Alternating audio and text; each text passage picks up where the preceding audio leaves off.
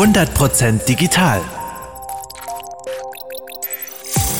Euer Podcast rund um Digital Marketing. Präsentiert von 100 Digital, der Online-Marketing-Agentur aus dem Herzen Berlins. Hallo und herzlich willkommen.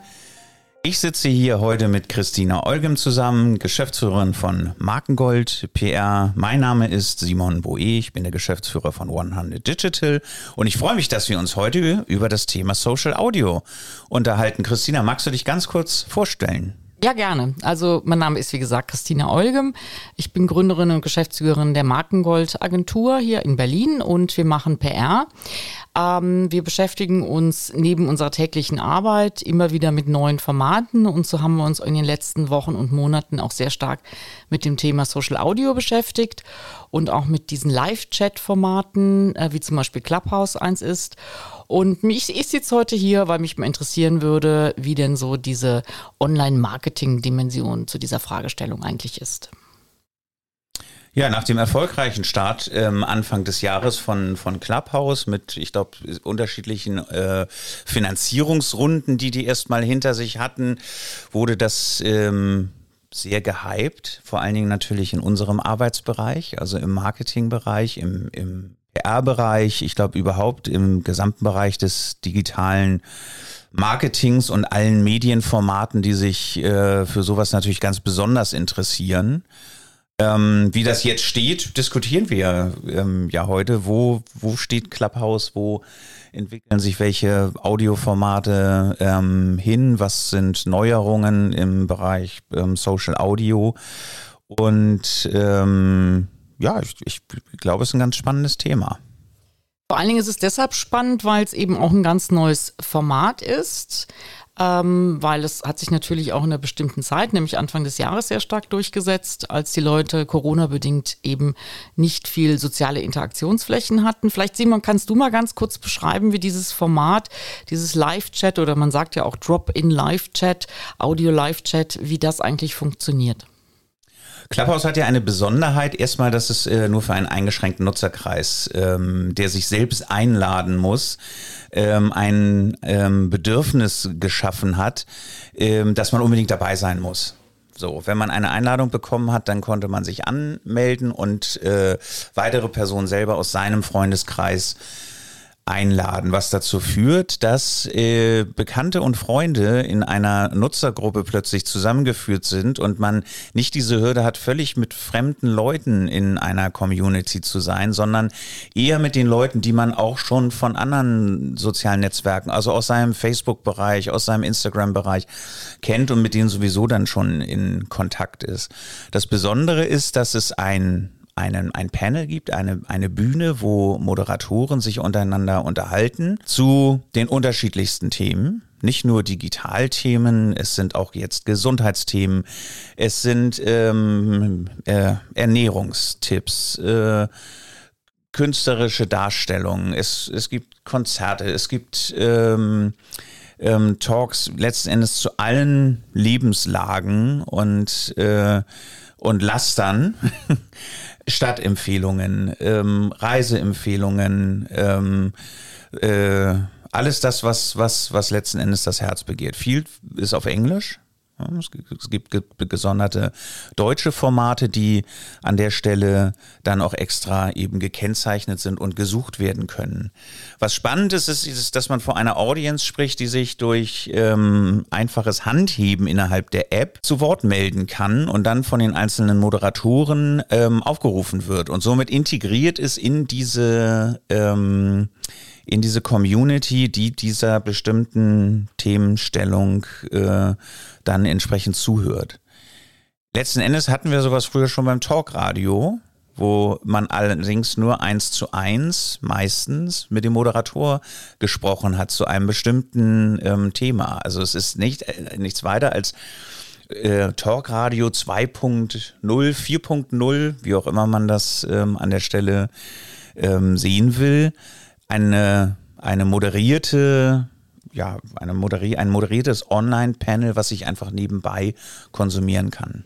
Also wir reden ja die ganze Zeit von dem Hype äh, von, von Clubhouse und gleichzeitig ist es ja auch so, dass das Medium oder das Format Podcast ja nochmal gerade so einen Schub erfährt.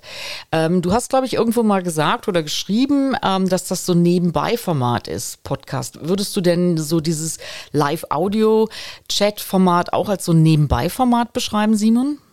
Das Schöne ist, es ist ja beides. Ähm, äh, es ist sowohl ein Nebenbei-Medium, wo ich einfach ins Auto steigen kann, höre mir das über meine Anlage ähm, connected einfach an und muss nicht interagieren. Oder ich sage, es ist ein besonders äh, interessantes Thema für mich, wo ich auch noch Fragen dazu habe. Und in dem Moment kann ich sagen, ich möchte jetzt hier auch gerne noch mal eine Frage stellen oder könnt ihr da noch mal tiefer drauf eingehen. Das ist das Spannende in diesem, in diesem Interaktionsformat, was ich eben beim Podcast so an der äh, Stelle nicht habe. Das ist richtig. Aber ist es nicht auch möglich, dass ähm, dieses Format irgendwann mal wirklich komplett ähm, ähm, auditiv funktioniert. Also im Moment muss ich ja noch über den Bildschirm navigieren. Ich kann zum Beispiel Be Beifall spenden oder ich kann mich ja selbst darum bewerben, dass ich aufs Podium eingeladen werde oder eine Frage stellen, wie du, wie du sagst.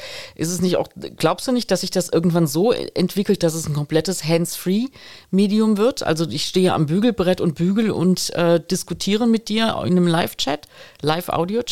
Ja, auch das Bügeln wird ja irgendwann hands-free und ich werde nur noch sagen, Alexa, bügel meine Hemden. Ich glaube, alles wird irgendwann hands-free, weil die Leute jetzt schon zu faul sind zu tippen und sie sind auch zu faul zu lesen. Das ist äh, Fluch und Segen zugleich, würde ich sagen.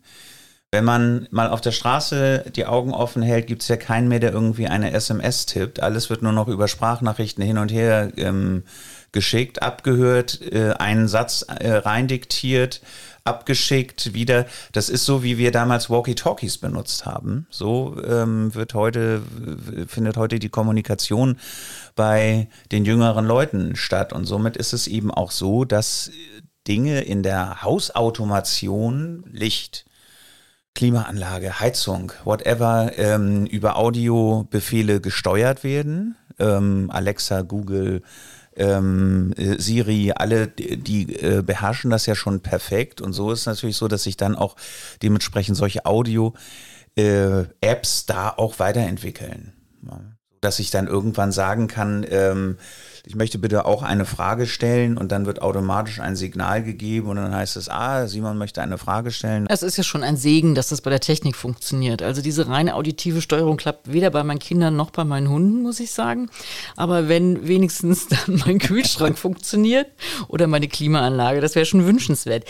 Ähm, aber nochmal zurück zu dem, zu unserem eigentlichen Thema. Ist es nicht so, dass ähm, dadurch, und das wird auch in der Literatur ja so beschrieben, dass ähm, ja gerade die Generation Z ähm, sehr stark eben diese Audi Audioformate nutzt ähm, und genau nur noch über Sprachnachrichten äh, kommuniziert, dass das sozusagen bei denen so im Blut ist, dass sich dieses ganze Social Audio ähm, stärker durchsetzen wird. Ähm, ist das nach deiner Meinung eben auch eine Generationsfrage?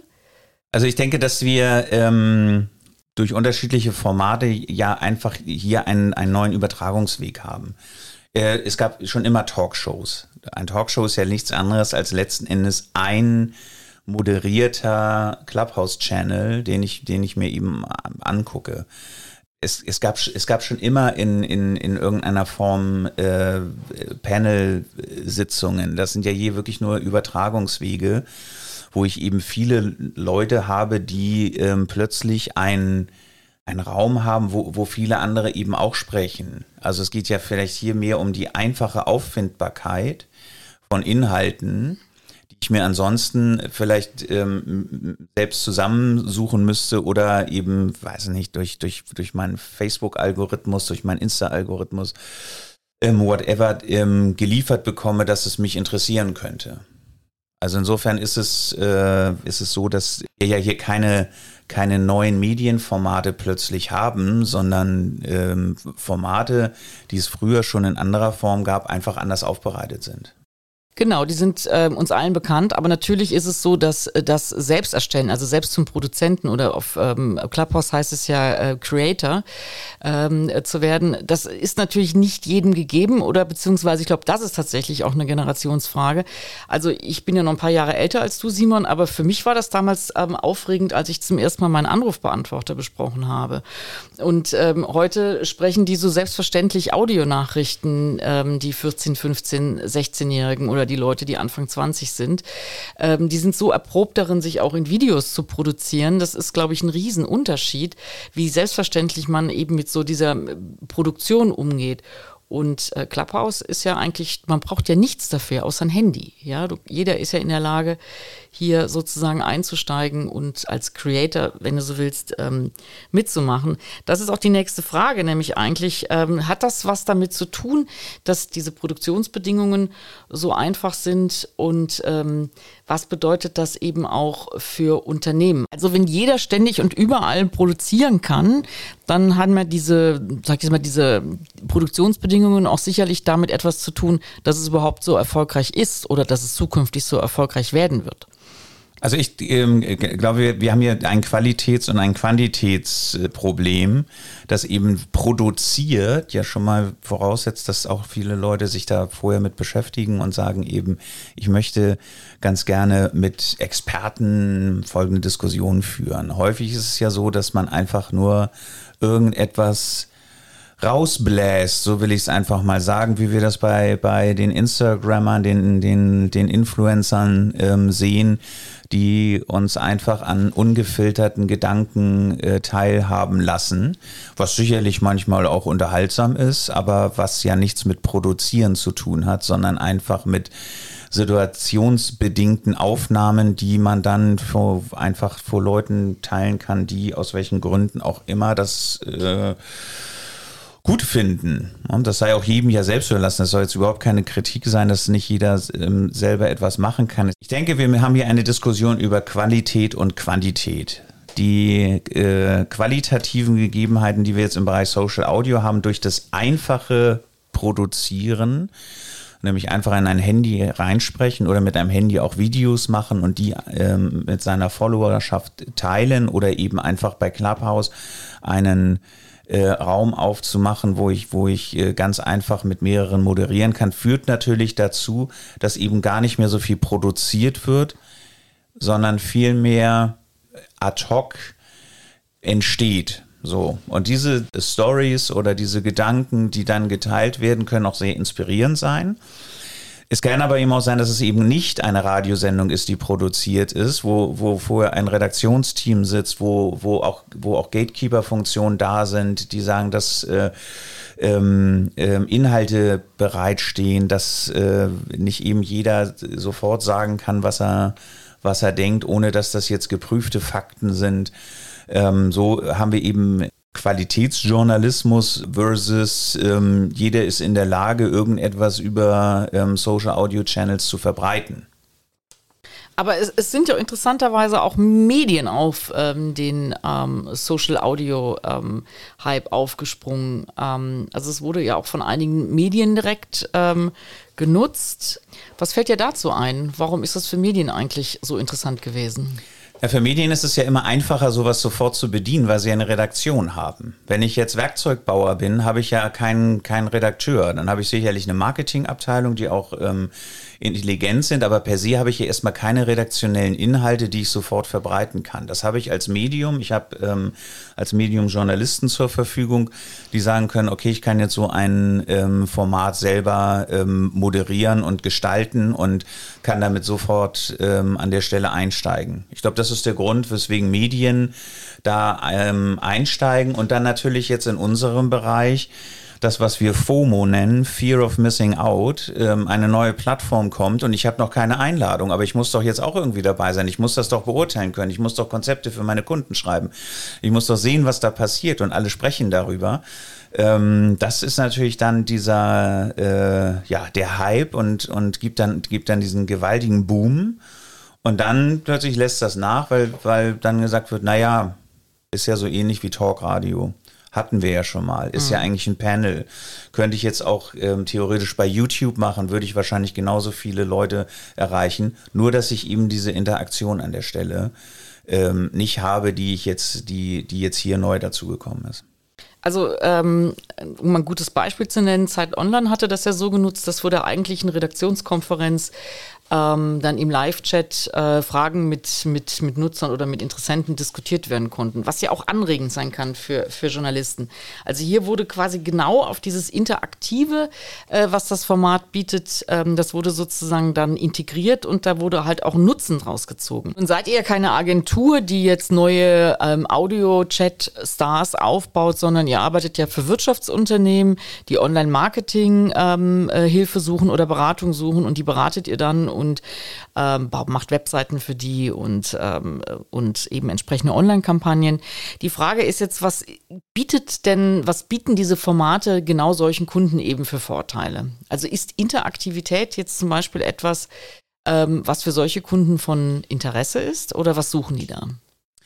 Interaktivität und der direkte Kontakt ist ja das, was Social Media auch schon ausgemacht hat. Und das kann ich natürlich hier in einer Dialogsituation, wo ich trotzdem ja One-to-Many habe, also ich sitze auf der Bühne mit meinen Experten, moderiere etwas, habe einen, äh, eine Followerschaft von manchmal auch mehreren hundert Leuten, ähm, zu denen ich spreche, ähm, kann sehr, sehr interessant sein, um eben diesen direkten Kontakt mit der Zielgruppe zu haben und dadurch dann diesen, den Authentizitätsfaktor zu nutzen, mein Brand anfassbar zu machen. Das ist bestimmt ganz spannend.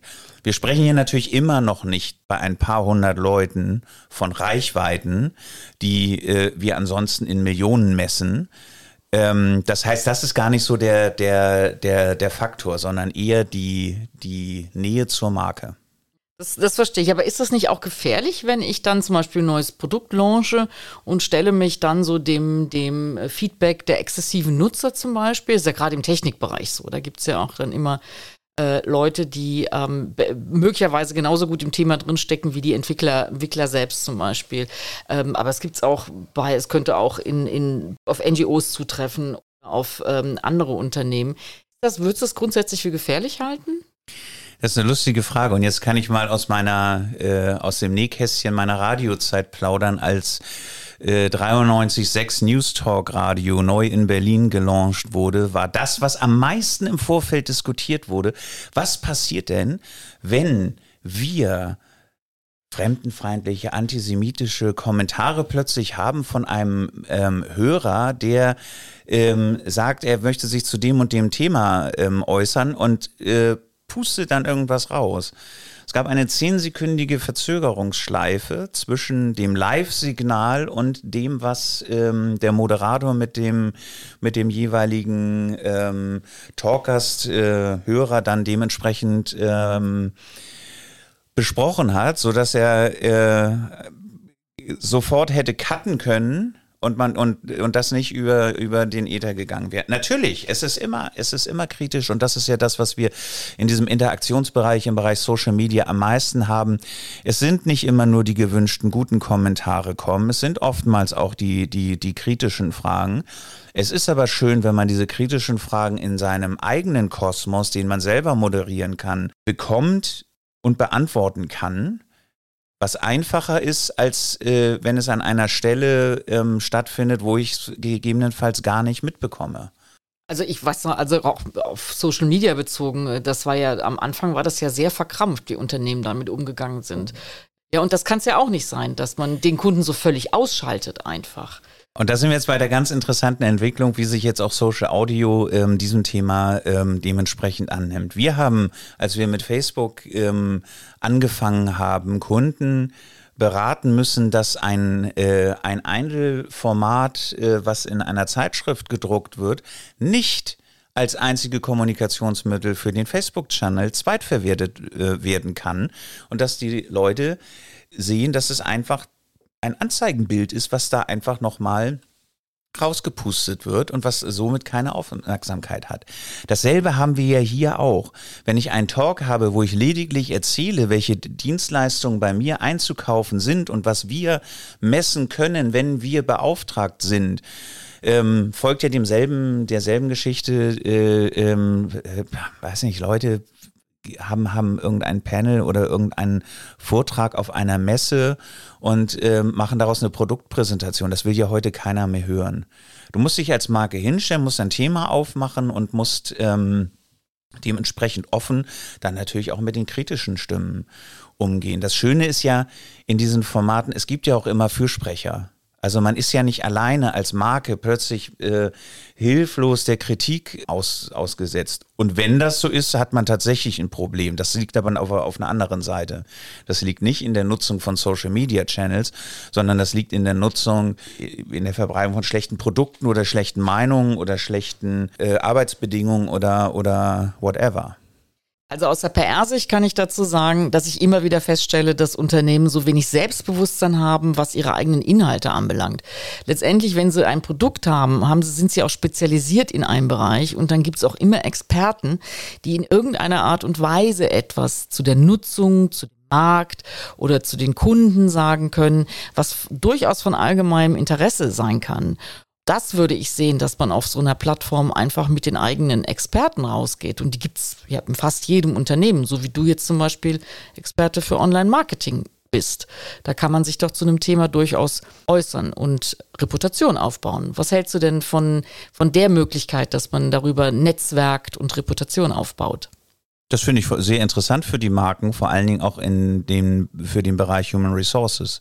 Denn das ist natürlich ein ganz großes Thema, ähm, dieses, dieser War of Talents. Ähm, wo wir ähm, ja auch, ich sag mal, viele Kunden beraten, die sagen, ähm, äh, die, die Quantität äh, ist nicht unser Problem. Wir haben, ähm, ich habe letztens eine Diskussion geführt über eine Trainee-Stelle bei einem äh, unserer Wirtschaftskunden, äh, bei dem sich 2000 Leute darauf beworben haben. Das war nicht das Problem. Auch nicht, dass, dass, äh, dass die Stellen nicht äh, selber ihre Reichweite generieren und auf irgendwelche, auf den ganzen Jobplattformen stehen. Einziges Problem ist, keiner von diesen 2000 kam in Frage für diese spezielle Trainee-Stelle, ähm, weil sie einfach alle nicht die nötigen Qualifikationen hatten. Und diese ähm, Möglichkeit, eben diesen Dialog, dieses, ähm, diesen Trust ähm, für, für, den, für den eigenen Brand im, äh, dort aufzubauen, ähm, ist gigantisch. Ja, ist gigantisch, weil ich natürlich ein, ein wesentlich äh, weniger Aufwand habe, als wenn ich von Stadt zu Stadt gehe und mit irgendwelchen äh, HR-Tagen ähm, um, um die Talente werbe. Ja, mittlerweile gibt's ja schon eine spezielle Software, ne, um ähm, genau über solche äh, Social Media ähm, Habits eigentlich dann eben auch genau solche Experten zu finden. Und ähm, auf, ich mir ist aufgefallen, dass es eben auch auf Clubhouse zum Beispiel auch spezielle Formate da, dafür gibt, wo im Prinzip die Unternehmen um spezielle Bewerber pitchen eigentlich schon. Ja, ja also ja. Das ist ja nur die logische Schlussfolgerung aus dieser ganzen Geschichte. Aber jetzt, da ist der Aufwand eben geringer. Ne? Es ist, der Aufwand ist geringer, als wenn ich jetzt äh, mit meiner ganzen Marketingmannschaft irgendwie zu, zu einem äh, whatever Human Resources Day gehe, mich da präsentiere. Absolut. das, ist, das, das macht es natürlich interessant. Ja, die Kosten werden deutlich geringer sein. Genau, und ich, ich erreiche eben auch Leute, die vielleicht jetzt nicht äh, nach München, Stuttgart, Hamburg oder wo reisen wollen, um sich irgendwie was anzugucken. Ähm, jetzt lass uns noch mal einen Schritt zurückgehen, ähm, weil es sind ja noch nicht alle ähm, kommerziellen Nutzungsarten und äh, corporaten äh, oder corporate Spielarten auf äh, diesen Social Audio Formaten ähm, ähm, erlaubt. Ne? Also es, es, ist ja jetzt eben auch nicht nur Clubhouse, sondern es gibt ja auch ähm, Formate Twitter, Facebook äh, etc., die auf diesen Zug aufspringen. was ist denn da eigentlich schon möglich und was erwartest du, was da noch kommt? Also ich glaube, dass wir ja hier ähm, noch äh, restriktiv ganz am Anfang sind, weil ähm, äh, Clubhouse ja nicht zur Podcast-Produktions-App werden will, wo man sagt, ich zeichne das jetzt auf und dann lade ich das, was ich dort produziert habe, einfach woanders wieder hoch, wo jeder sagt, na, dann höre ich mir das doch lieber ähm, über, über, über meine Channels bei Spotify und iTunes, Podigy, whatever, ähm, äh, verbreitet das einfach überall. Ähm, deswegen gibt es, glaube ich, bestimmte Restriktionen, dass das eben eine originäre Quelle bleibt und ähm, ich das Ganze nicht einfach, ähm, wie gesagt, aufzeichne und weiter verbreite ne? oder bei YouTube oder, oder wo auch immer. Ich glaube, dass sich ähm, da noch ganz viel ähm, entwickeln wird, ähm, eben auch durch den Wettbewerb. Werbeformate gibt es noch gar nicht. Klassische Werbeformate wie Teleshopping 24? Naja, also äh, bei Social ähm, Media war es ja auch so, dass sozusagen so peu à peu zusätzliche Werbemöglichkeiten aufgeschaltet wurden. Und wenn ich mich recht erinnere, gab es auch nicht auf allen Plattformen von Anfang an so Corporate-Profile, mit denen man, das wurde ja auch alles, es kam ja so stückchenweise immer erst, ähm, dass die kommerzielle Nutzung da so aufgemacht wurde. Ja, ich glaube, dass die, die, die ähm die Bereitschaft ähm, für gute Inhalte zu bezahlen sich langsam erst entwickelt. Ich kenne viele Formate, die sich ausschließlich über Crowdfunding ähm, finanzieren, wo ich dann aber auch ganz gezielt meine Leute eben aktiviere und, äh, äh, und generiere. Refinanzierung über Werbung ähm, im, im klassischen Sinne wird es sicherlich irgendwann auch in, in der Clubhouse-App äh, geben, wo ich dann einfach, wenn ich einen Raum betrete, irgendeinen ähm, Spot angezeigt kriege und dann bin ich erst in diesem Raum drin. Ich meine, das letzten Endes, also sage ich immer, ich glaube, die äh, Auszahlung ähm, am Geldautomaten dauert nur deswegen so lange, damit sie mir noch einen Spot auf dem Display anzeigen können. Denn warum, so viel Geld hole ich ja nicht ab, macht das immer.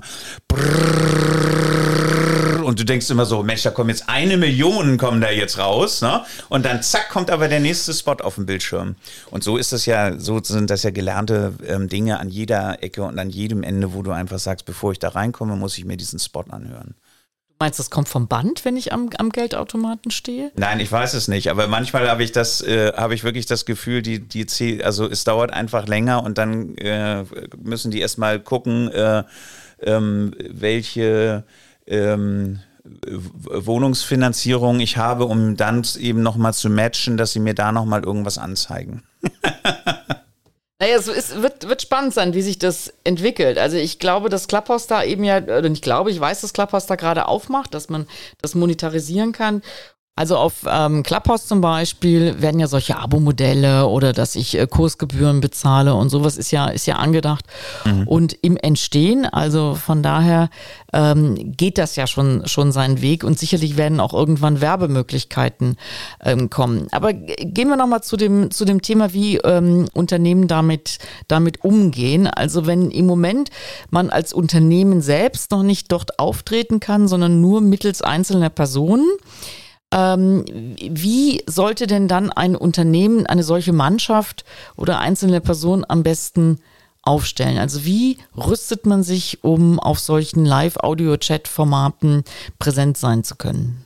Ich finde das ganz interessant, dass das alles so auf eine private ähm, Nutzung derzeit ausgerichtet ist und dass jeder für sich selbst mit seiner eigenen Meinung dort sprechen soll. Das ist ja ganz interessant. Natürlich gibt es jetzt dementsprechend auch äh, Leute, Geschäftsführer, die natürlich irgendwo da ihre berufliche Rolle auch wahrnehmen, aber per se ist man dort ja als Privatperson ähm, zu Hause. Ist ja bei Facebook letzten Endes genauso. Nur habe ich eben bei Facebook noch, noch in diesem Businessbereich andere Möglichkeiten, eben dort an der Stelle zu interagieren. Per se ist es aber so, dass ich, wenn ich etwas als Simon Boe schreibe, ähm, das natürlich als erstes mal meine Meinung wiedergibt und nicht die des, des Unternehmens. Also das äh, ähm, da glaube ich, äh, haben wir jetzt äh, nicht mehr die Problematiken, die wir äh, noch am Anfang von Social Media hatten, wo man eben sagt, wer muss sich denn wie wo dort ähm, kenntlich machen oder zeigen. Das ist in den meisten Arbeitsverträgen auch abgehandelt. Es ist ja mittlerweile auch, äh, oder es gibt ein ziemlich großes Angebot und da jetzt auch weitere Plattformen ähm, sozusagen gelauncht werden von Facebook und Twitter, ähm, die ähnliche Formate anbieten. Was ist denn eigentlich zu beachten, damit ich mit meinem Talk-Format, mit meinem Talk ähm, auf Interesse stoße?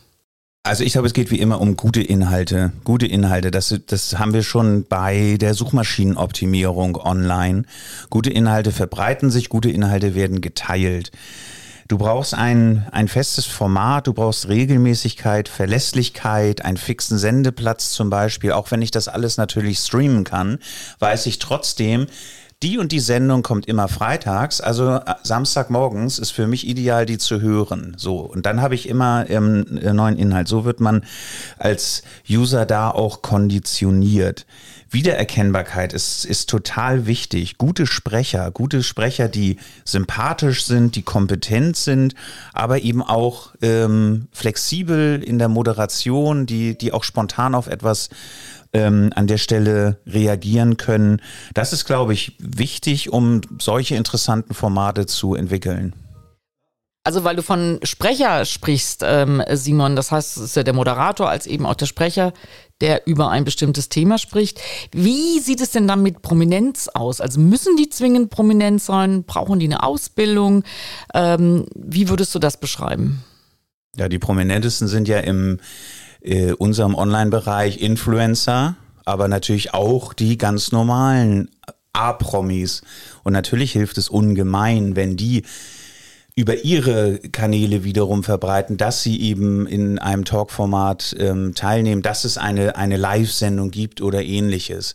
Da unterscheidet sich aber Social Audio nicht von den jetzigen Live-Formaten, die es auch so bei Facebook beispielsweise gibt. Also wir haben ja festgestellt oder immer wieder kommen wir sozusagen auf den Vergleich mit anderen Social-Media-Formaten. Wie würdest du denn auch in diesem Vergleich jetzt eigentlich diese neuen Live-Chats und Social-Audio-Formate ähm, beschreiben oder einordnen? Ist es jetzt nur ein Hype oder ist es tatsächlich ein Trend?